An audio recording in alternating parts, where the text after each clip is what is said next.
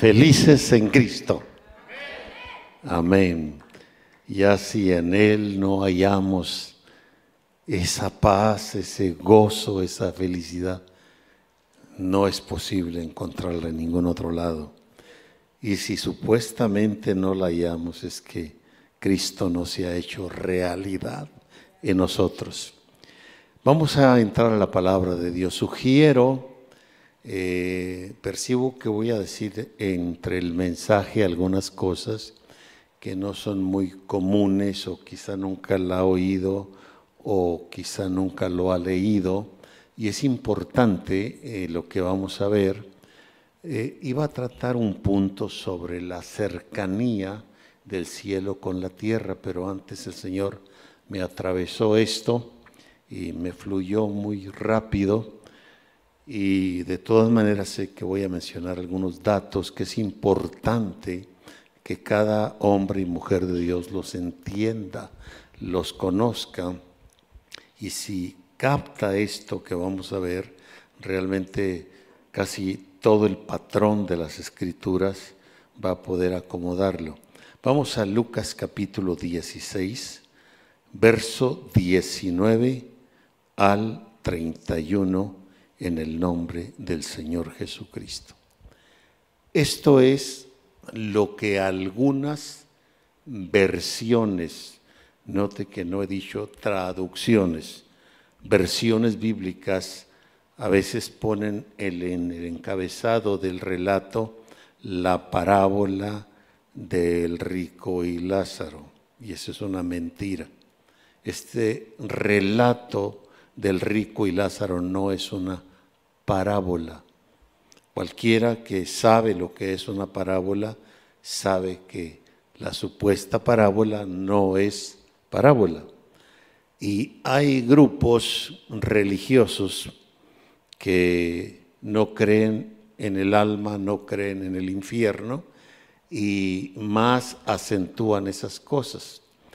Eh, voy a decir con todo respeto, no tengo nada contra nadie, pero entre ellos otros grupos, aparte de los llamados testigos de Jehová, que yo les digo testigos de Carlos T. Russell, porque no son testigos de Jehová, este, ellos acentúan mucho esto y cuando no entiende esas doctrinas chuecas que ellos manejan, tocan la puerta y algunos no les abren. Yo gustoso voy y les abro y los invito a pasar, pero no quieren. De inmediato se van. Entonces, este es un relato verídico, el pasaje que vamos a ver, por las siguientes razones.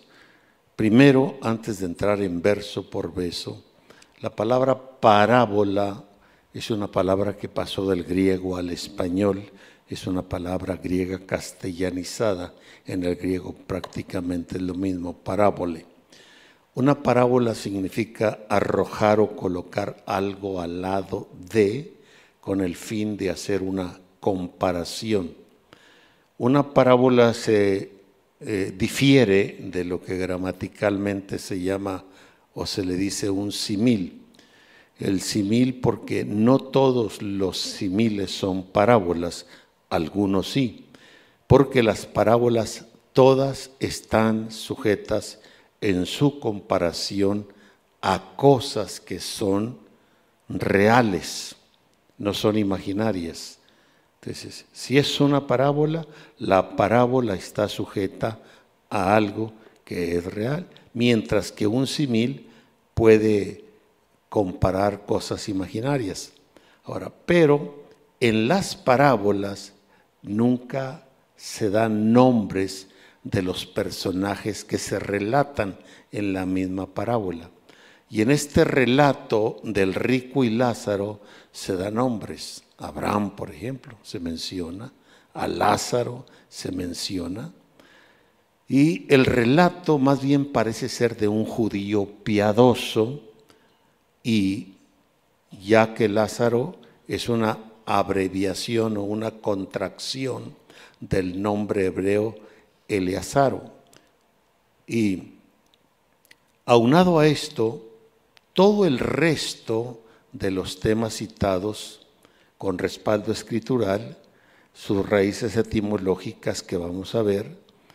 Y vamos a verlo y después se va a dar cuenta porque vamos a ligar este tema con ver, que no vamos a alcanzar a verlo hoy, eh, la cercanía del cielo con la tierra, porque eso está más cercano que a veces lo que la mayoría imaginamos.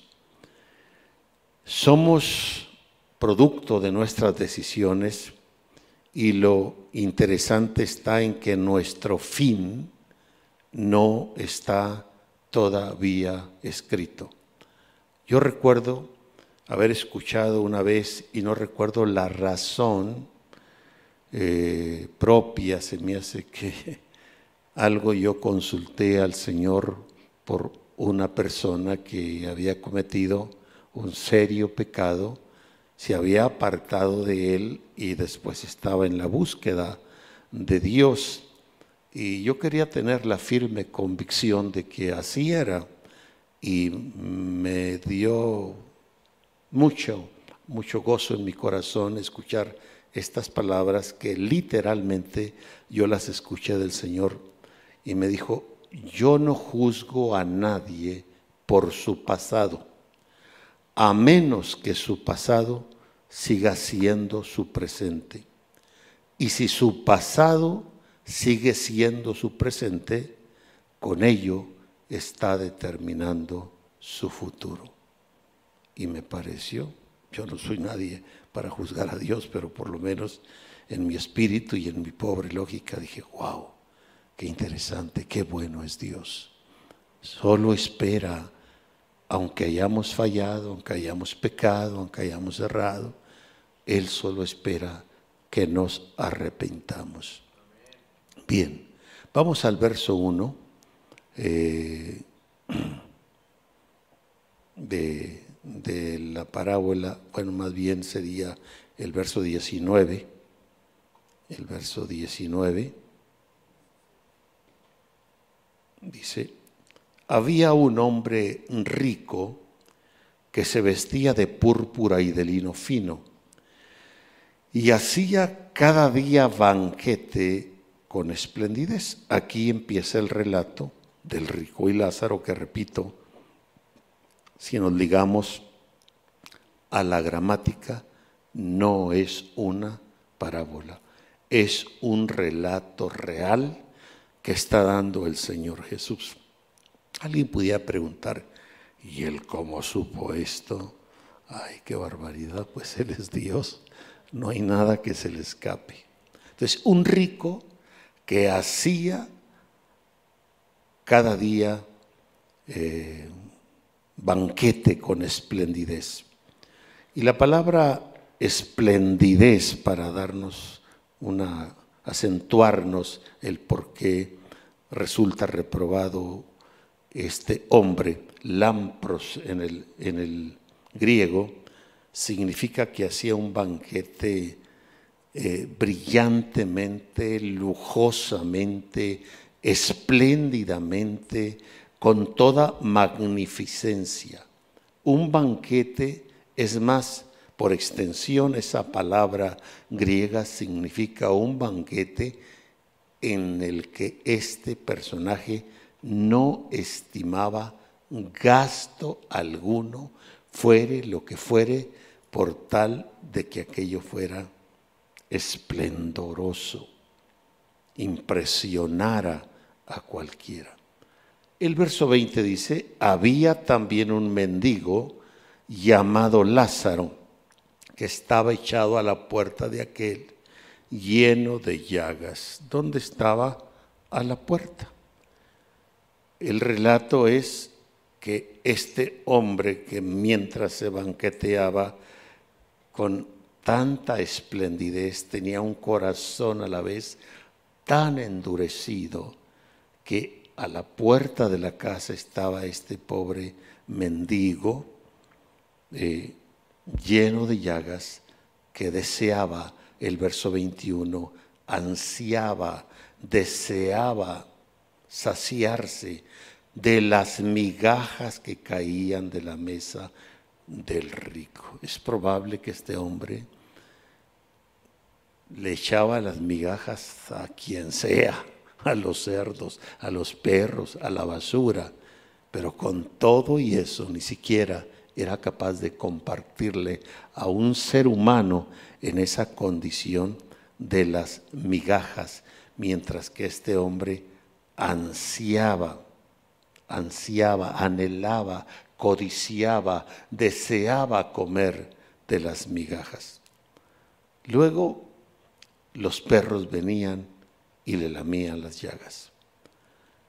A partir del siguiente versículo, el Señor en su relato, no de la parábola, sino de un relato que todo indica que era real, cambia la escena y lleva a los personajes tras la cortina de la muerte. Verso 22.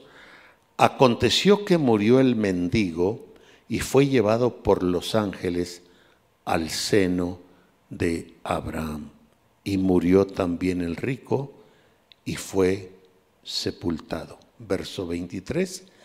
Y en el infierno, dicen algunas versiones o traducciones, porque esa sí es una traducción si dice infierno, en la palabra original griega ahí y en el Hades alzó sus ojos, estando en tormentos, y vio de lejos a Abraham y a Lázaro en su seno. Ahora, notemos algunas cosas importantes en lo que difieren el infierno y el sepulcro y que son dos cosas completamente distintas. Primero, es que en el infierno hay vida consciente según el relato y según otros muchos pasajes que pudiéramos usar, pero qué mejor si estamos usando el relato del Señor Jesús. En el infierno hay vida consciente, en el sepulcro no hay vida consciente. Ahora, notemos que el hombre interior de la persona que no muere con la muerte física, el hombre interior posee un cuerpo, aunque es de naturaleza espiritual, es un cuerpo. Cuando nosotros pensamos en espíritus, creemos que los espíritus son como el aire, no, no, los espíritus tienen cuerpo.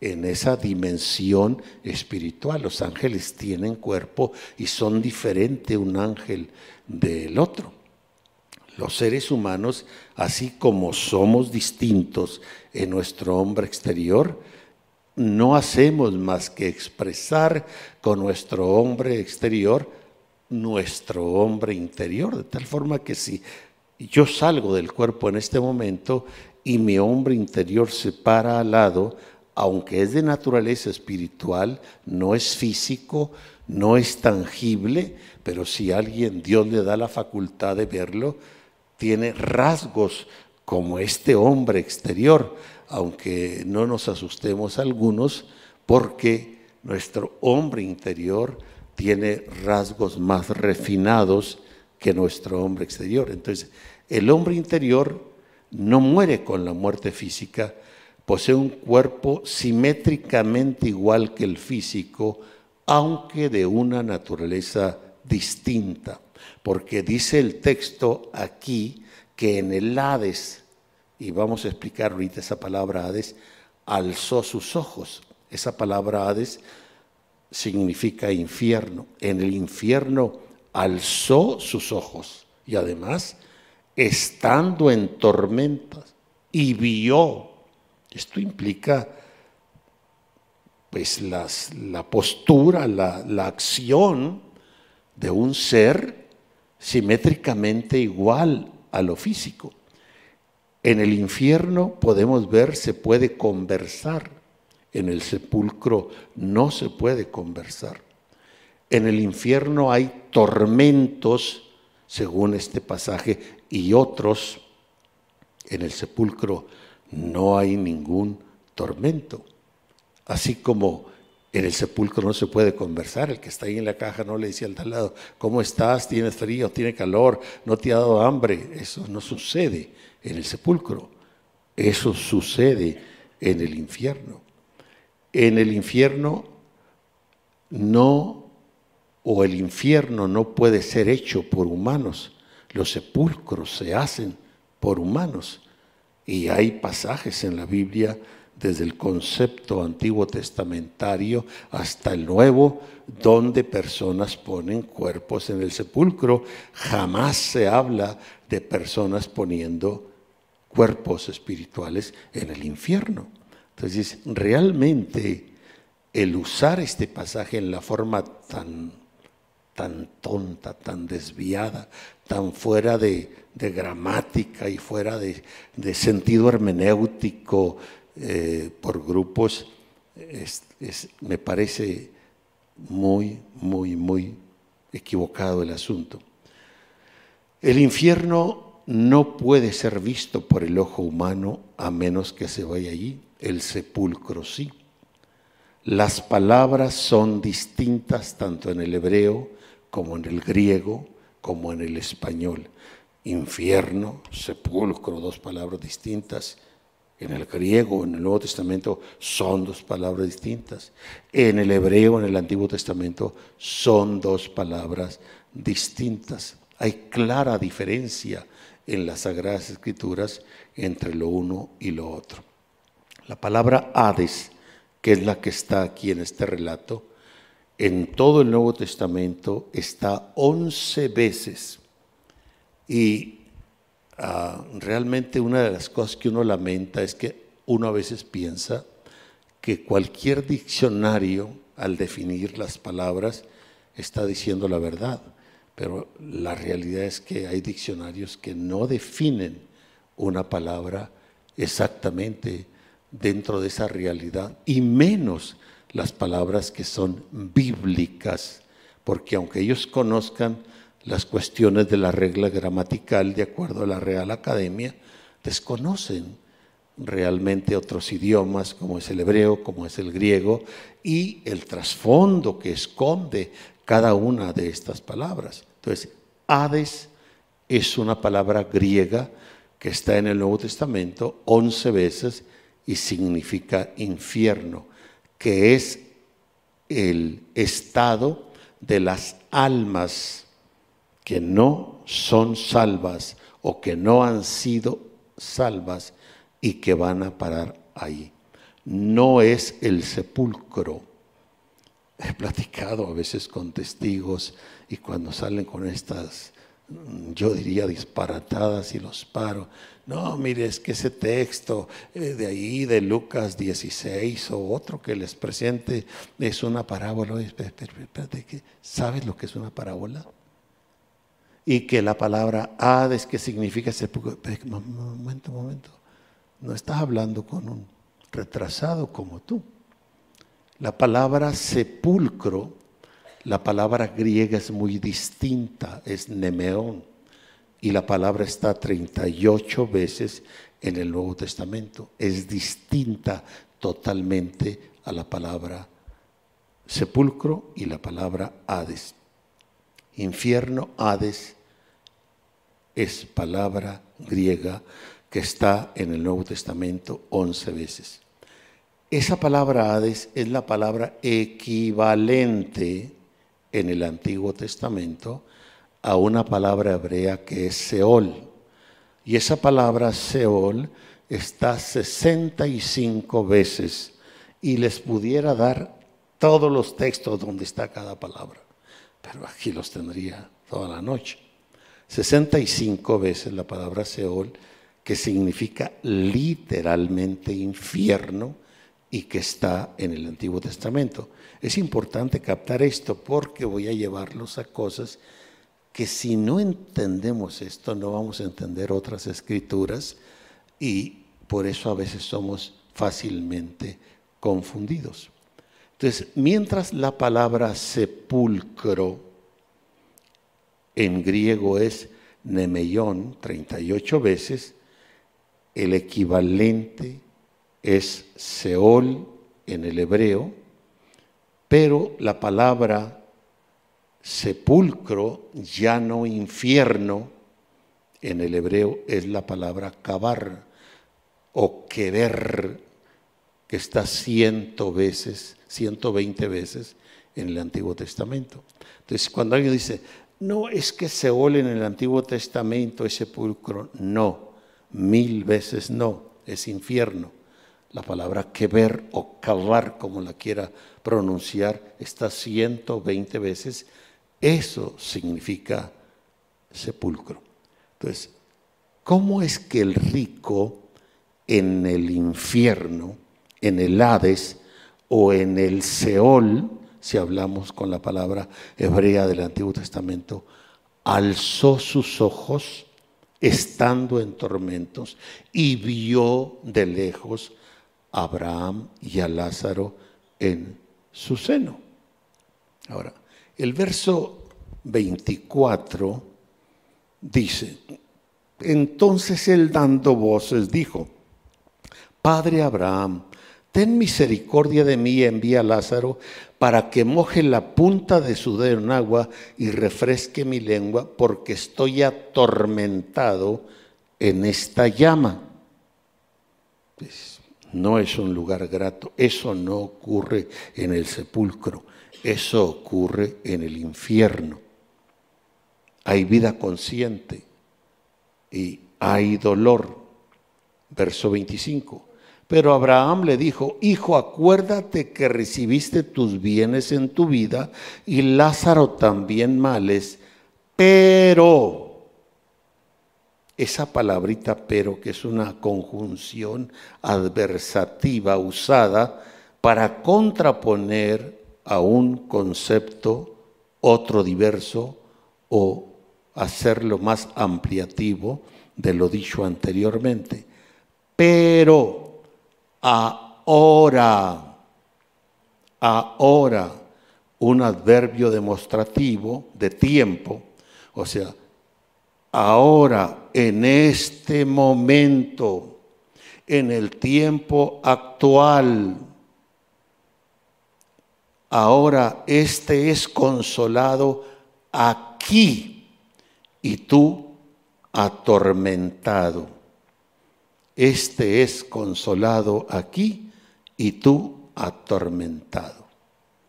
Eso aquí significa en este lugar, en este lugar. Y deja la idea, la declaración, que se trata como de un mismo lugar, pero con departamentos distintos.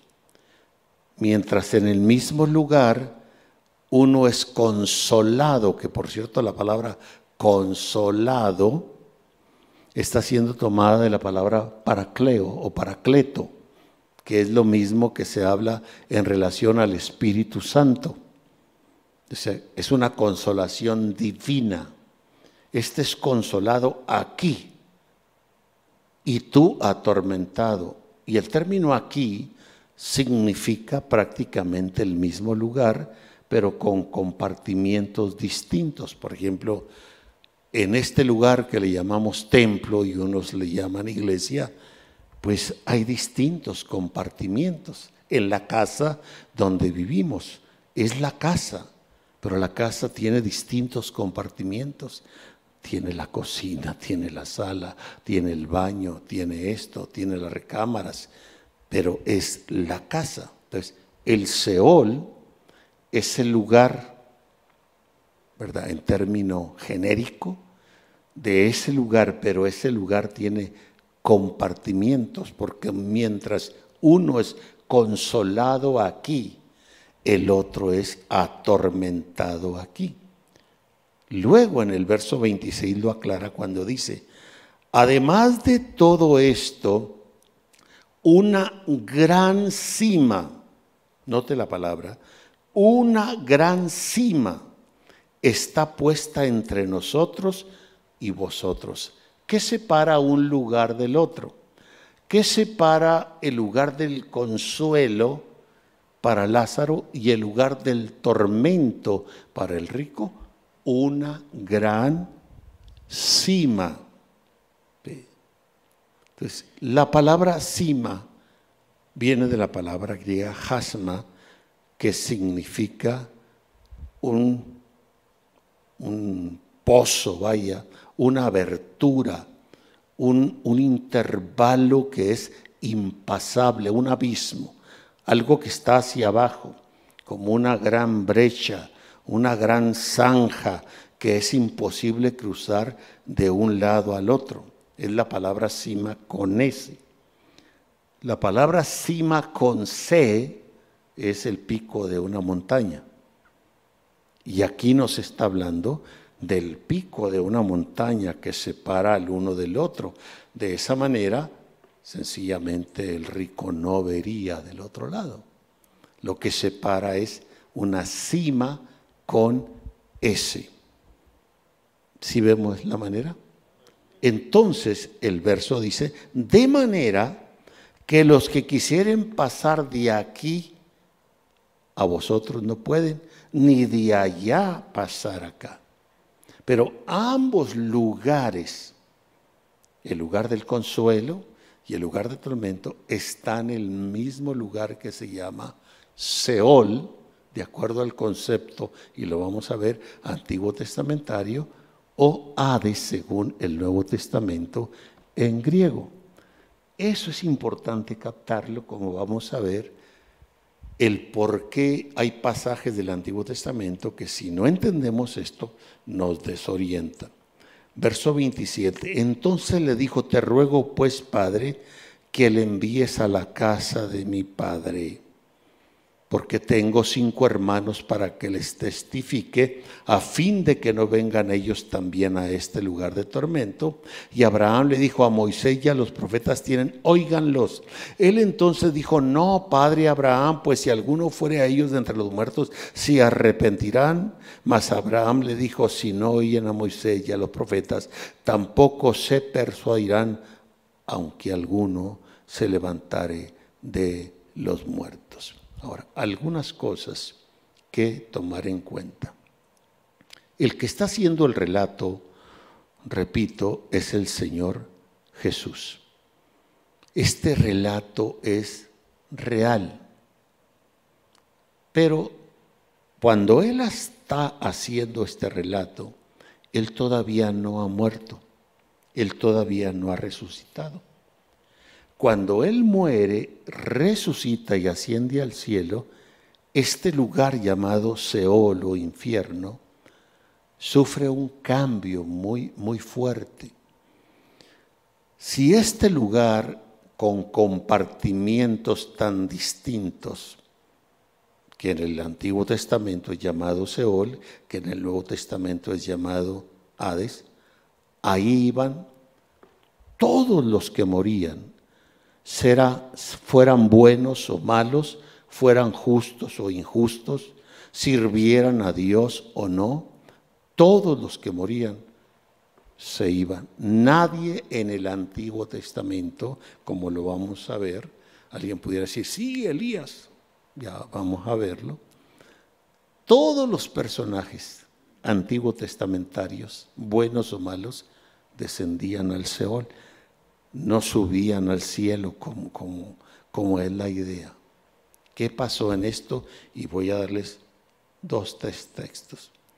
La diferencia es que al descender al Seol, unos iban al lugar de tormento y otros a la sección llamada por el Señor seno de Abraham o lugar de consolación, donde repito, la palabra Él es consolado aquí para caleo, que es el término que se usa aún en relación del Espíritu Santo. El Salmo 9, 17 dice, los malos serán trasladados al Seol o al infierno, todas las gentes que se olvidan de Dios. Pero cuando uno conoce algo de las escrituras, note que el texto dice, los malos serán trasladados o mandados al infierno, al Seol, todas las gentes que se olvidan de Dios. Y deja la idea, pues, que solo los malos bajaban al Seol, bajaban al infierno. Y vamos a ver que el Seol o el infierno está abajo, en el corazón de la tierra. Hay varios pasajes que se pueden usar para entender eso. Pero, ¿qué pasa con pasajes como Génesis 37, 35? Esta declaración la hace el patriarca Jacob o a quien después fue llamado Israel. Génesis 37, 35. Y se levantaron todos sus hijos y todas sus hijas para consolarlo, mas él no quiso recibir consuelo y dijo, descenderé. No dice ascenderé. No dice subiré, sino bajaré. Descenderé enlutado a mi hijo hasta el Seol. Y lo lloró su padre. No dice ascenderé, descenderé. ¿A dónde? Al Seol. ¿Dónde está el Seol? Acá abajo. ¿Qué es el Seol? En el concepto antiguo testamentario es el equivalente a Hades en el Nuevo Testamento y es el infierno. Pero ese infierno tiene compartimientos. Solo le estoy hablando de dos.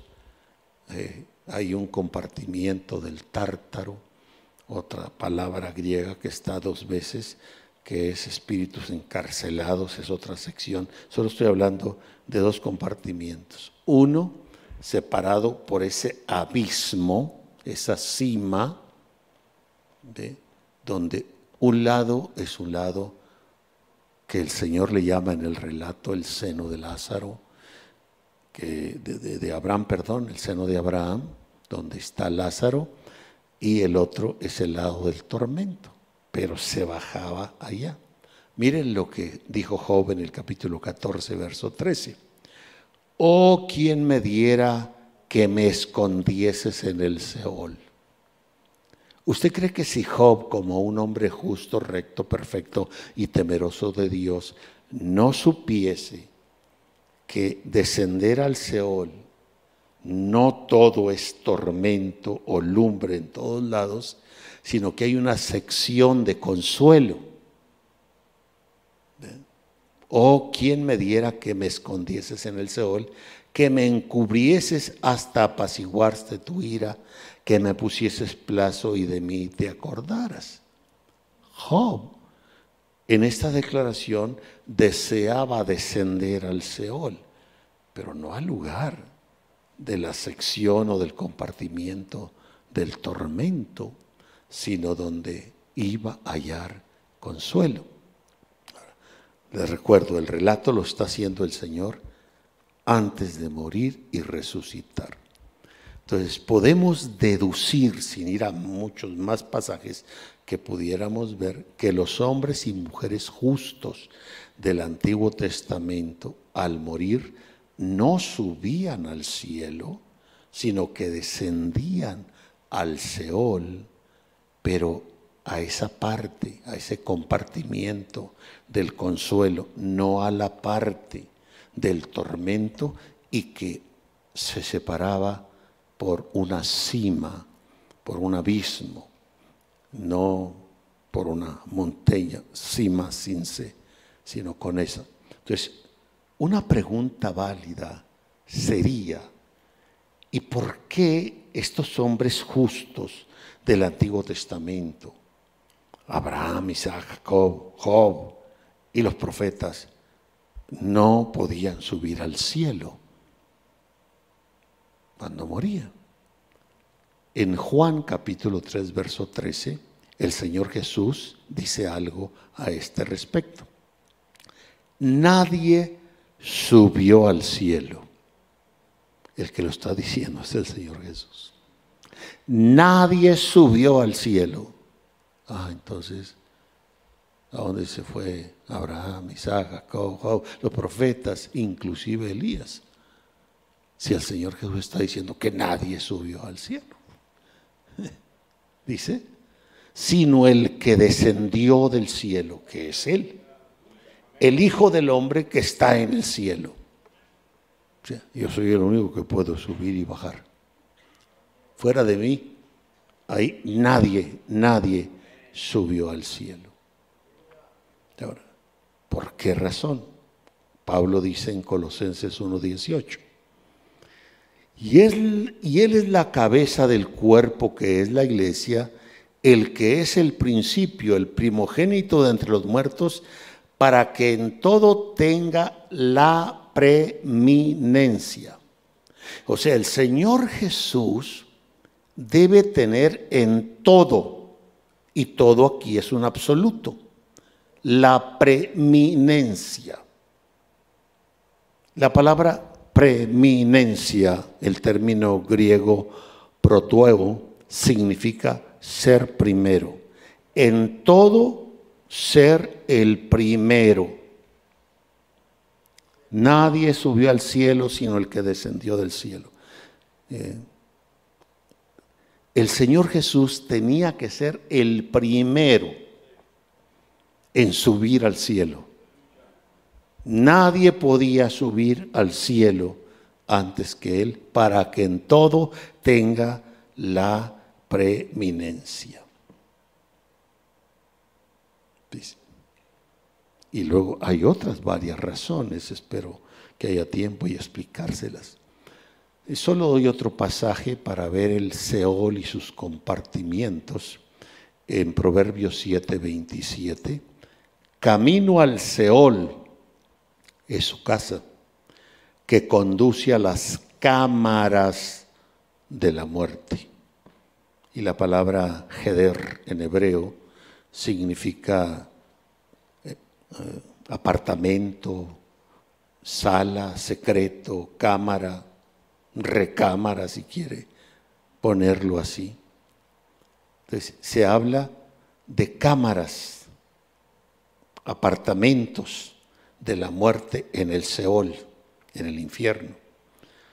Tal vez alguno de ustedes ha leído algún libro de quienes han sido llevados al infierno y han sido traídos y han escrito su experiencia.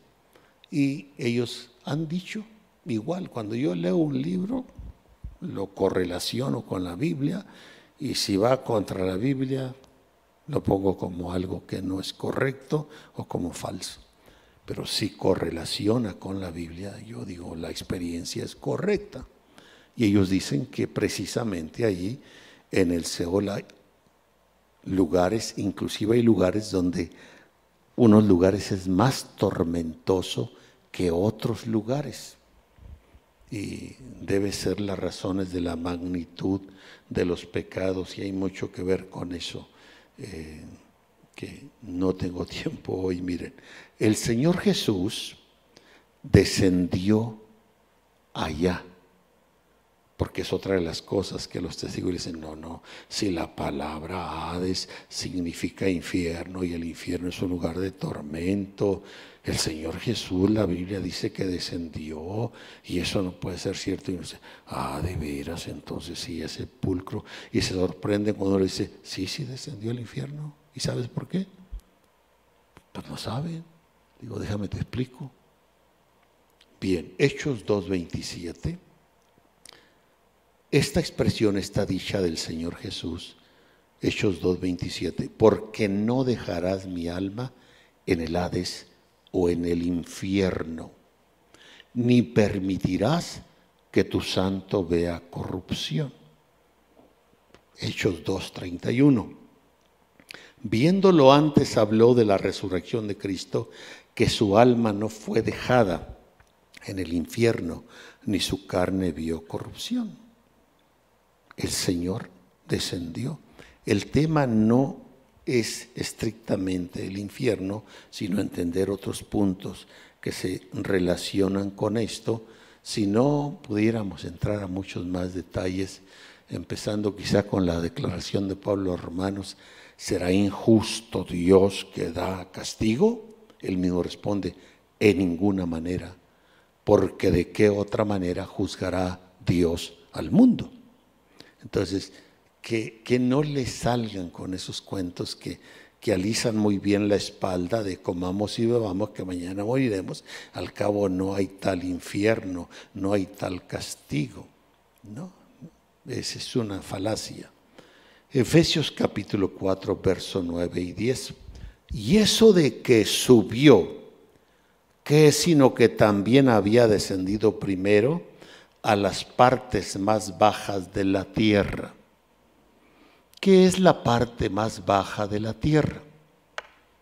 Bueno, si usted está aquí y se va hacia abajo, bueno, tiene que la tierra es redonda, del otro lado tiene que venirse hasta acá y realmente encontramos que la parte más baja de la tierra es el centro de la tierra, es el corazón de la tierra. Bien, el que descendió a? A las partes más bajas de la tierra, que ahí está el infierno, es el que descendió, es el mismo que también subió por encima de todos los cielos para llenarlo todo. Mateo 12:40. Porque como estuvo Jonás en el vientre del gran pez tres días y tres noches, así estará el Hijo del Hombre en el corazón de la tierra tres días y tres noches. ¿Dónde estuvo el alma del Señor por los tres días y tres noches que el cuerpo estuvo en la sepultura? En el corazón de la tierra en las partes más bajas de la tierra, en el Hades, en el infierno. ¿Qué fue a hacer ahí? La Biblia lo declara. Bien, el infierno está pues en el corazón de la tierra. Eh, Mateo 11, 23. Y tú, Capernaum, que eres levantada hasta el cielo, hasta el Hades o el infierno, serás bajada o abatida. Porque si en Sodoma si hubieran hecho los milagros que han sido hechos en ti, habrían permanecido hasta el día de hoy. Él desciende allá. Y al descender allá, Él le dice a la muerte y al infierno, yo soy tu muerte, o infierno, yo soy tu destrucción. Luego, Hebreos 2.14, vamos rapidito, porque ya estoy en números negativos con el reloj. Así que por cuanto los hijos participaron de carne y sangre, él también participó de lo mismo para destruir por medio de la muerte al que tenía el imperio de la muerte, esto es el diablo. ¿Quién tenía el control de la muerte antes que el Señor se lo quitara? el diablo. Apocalipsis 1.18. Y el que vivo y estuve muerto, he aquí que vivo por los siglos de los siglos, amén. Y tengo las llaves o la autoridad de la muerte y del infierno. ¿Quién tenía la autoridad de la muerte, del infierno, antes que el Señor le quitara esa autoridad? El diablo. Entonces, antes que Él muriera y resucitara y con ello le quitara al diablo la autoridad o el control o el dominio de la muerte y del infierno, entonces todos los hombres y mujeres de Dios y no de Dios, justos e injustos, eran atrapados por la muerte y eran llevados a dónde? Al infierno hasta que aparece el Señor. Cuando Él aparece, ahora cuando dice Efesios 4:8, por lo cual dice, subiendo a lo alto, llevó cautiva la cautividad y dio dones a los hombres. Cuando Él vence la muerte y vence al infierno y sube a lo alto, la escritura dice que llevó cautiva la cautividad. Se la llevó al cielo. ¿Qué es esa cautividad que se llevó cautiva? O sea, la cautividad pasó a otro estado de cautiverio, al cautiverio de Cristo. Estaba en cautiverio del infierno y ahora está en cautiverio de Cristo. Y Cristo se lleva al cielo eso. Así que si alguien piensa ir a buscar a Abraham, Isaac, a Jacob, a Job, allá al infierno ya no están allá. Ya fueron llevados al cielo. Están allá, cambió la cosa. El Seol tuvo un cambio radical. Lo único que quedó allá es el lugar del tormento. Pero ya ahora en Cristo, por eso cuando morimos, ya no bajamos allá, ya no descendemos, ahora ascendemos. Amén. Note Hebreos 11, 39 y 40. Y todos estos, capítulo 11 de Hebreos 11, 39 y cuando dice, y todos estos, se refiere a todos los hombres de fe del capítulo 11, ¿verdad? Todos los héroes de fe del capítulo 11, todos estos, aunque alcanzaron buen testimonio mediante la fe, no recibieron lo prometido. No se fueron para el cielo, tuvieron que descender al Seol proveyendo Dios alguna cosa mejor para nosotros, para que no fuesen perfeccionados aparte de nosotros. O sea que lo que nos perfecciona a nosotros, que es Cristo, tenía que perfeccionarlos a ellos también. Porque al cielo no entra lo imperfecto echa a perder el cielo. Al cielo solo entra lo perfecto. Y el único que nos hace perfecto es la sangre de Cristo. Es Cristo. Cristo nos ve a través de su sangre. Entonces ellos no podían subir al cielo, tenían que bajar allá. Y además la muerte y el infierno estaban en poder de Satán. Y tenían que bajar y descansaron, no recibieron lo prometido, porque Dios había proveído alguna cosa mejor para nosotros y para que ellos, esos héroes del capítulo 11 del Antiguo Testamento, hombres y mujeres, no fuesen perfeccionados aparte de nosotros. Lo que nos perfecciona es Cristo, su muerte y su resurrección su sangre derramada es lo mismo que los perfecciona a ellos. Mientras tanto, van cautivos al Seol. Y allí esa cautividad pasa de un cautiverio a otro cautiverio, al cautiverio de Cristo, sube a lo alto y lo lleva. Así que los que piensan morirse pronto y van al cielo, allá se los van a encontrar ahora. Abraham, Isaac y Jacob Ahora, note, ya, ya voy a parar. Colosenses 1, 19 y 22. Por cuanto agradó al Padre que en él habitase toda plenitud y por medio de él reconciliar consigo todas las cosas, así las que están en la tierra como las que están en los cielos, haciendo la paz mediante la sangre de su cruz.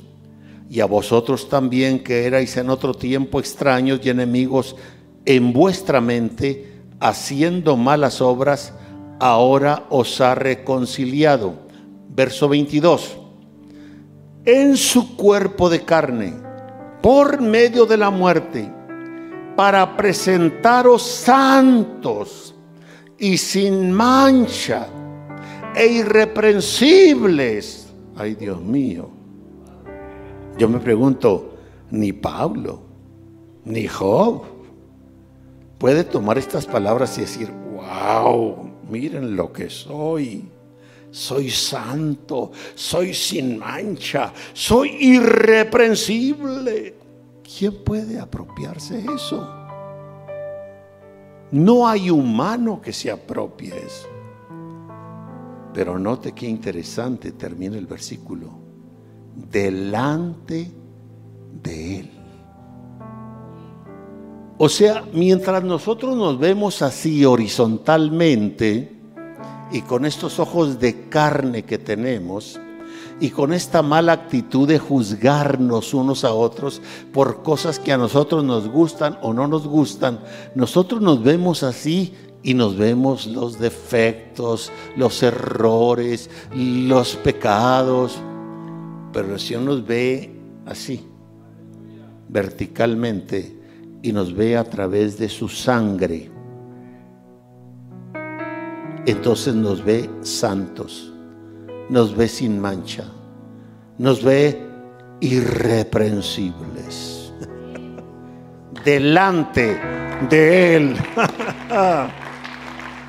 bueno, no importa pues que otros me condenen y me satanicen, lo importante es cómo yo me veo delante de Él.